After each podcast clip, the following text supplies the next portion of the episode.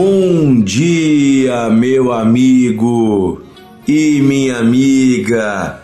Que a paz de Deus esteja com você, que o Senhor abençoe, ilumine e guarde o seu caminho neste dia. Como é maravilhoso começarmos o dia convidando o nosso Deus para ser o centro, para ser aquele que nos guia, para ser aquele que nos ensina dele, por ele e para ele são todas as coisas.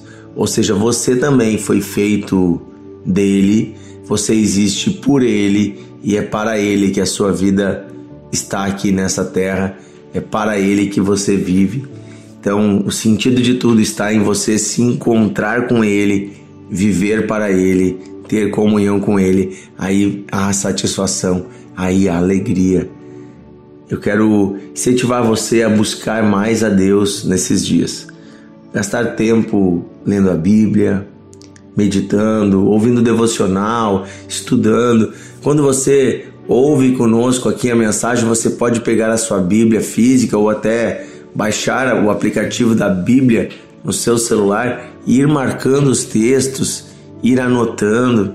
É muito bom porque daí você vai se aprofundando no conhecimento da palavra de Deus. Hoje eu quero ler com você em Hebreus capítulo 11, o versículo 23, que é o início da história de um homem muito importante da Bíblia, um dos heróis da fé, chamado Moisés. E aqui, na verdade, nós vamos falar sobre a atitude dos pais de Moisés diante de um grande desafio que surgiu. Diz assim: pela fé, Moisés, apenas nascido, foi ocultado por seus pais durante três meses, porque viram que a criança era formosa. Também não ficaram amedrontados pelo decreto do rei. Quando Moisés nasceu, ele nasceu no Egito, o povo de Israel estava numa situação de escravidão escravizados pelos egípcios, e o Faraó deu uma ordem que todos os meninos que nascessem do povo de Israel deveriam ser mortos. O objetivo desse decreto era reduzir a população de homens do povo de Israel para evitar que este povo que trabalhava como escravo se rebelasse no futuro. A população israelita estava crescendo, havia muitos homens e o medo dele era que esses homens formassem um exército e lutassem contra ele. Pois bem, então, quando nascia um menino, a própria mãe tinha que matá-lo e até as parteiras tinham ordem para matar o menino. Se isso não acontecesse, o exército invadia a casa e o próprio exército matava o menino e muitas vezes no confronto matava a própria mãe do menino, o pai do menino. Era uma situação terrível horrível. Porém, os pais de Moisés, guiados por Deus e cheios de uma fé que defende a vida, uma fé que defende a família, uma fé que dá força a homens e mulheres em dias difíceis, a fé no Deus da vida, no Deus que nos dá os filhos, no Deus que gera a vida no ventre da mãe. A fé neste Deus fez com que Moisés fosse guardado e protegido pelos seus pais por três meses. E aí nós vemos a cena da mãe de Moisés, chamada Joquebede, realizando um ato de fé. Você já deve ter ouvido essa história, onde ela, inspirada por Deus, faz um cestinho e coloca o seu filho dentro desse cestinho. Ela prepara esse cestinho, ela impermeabiliza ele e coloca o cestinho no rio Nilo. O rio Nilo era um grande rio, né, que ainda existe até hoje lá no Egito, é o principal rio da terra do Egito. Quando ela lança o menino no rio, ela está entregando o menino a Deus. Porque ela não tem mais o que fazer, ele já está com três meses, ele chora alto, as autoridades irão sim entrar na casa e matar o menino. Ela então decide entregar o menino aos cuidados do próprio Criador, aos cuidados de Deus. O que acontece é que Deus guia esse cestinho e o menino vai parar num, num junco, numa, numa, numas plantas, próximo a um lugar onde a filha de Faraó estava se banhando.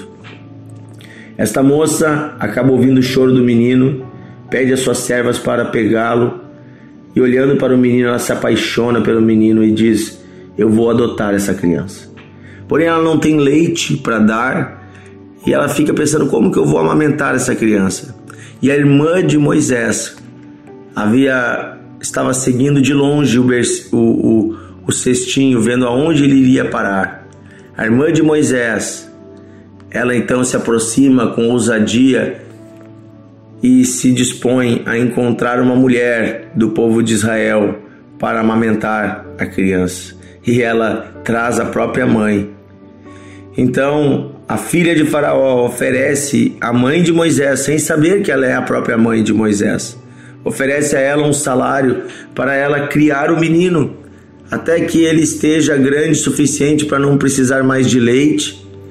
E ela vai criar o seu próprio filho até os cinco anos, sob a proteção da filha de Faraó.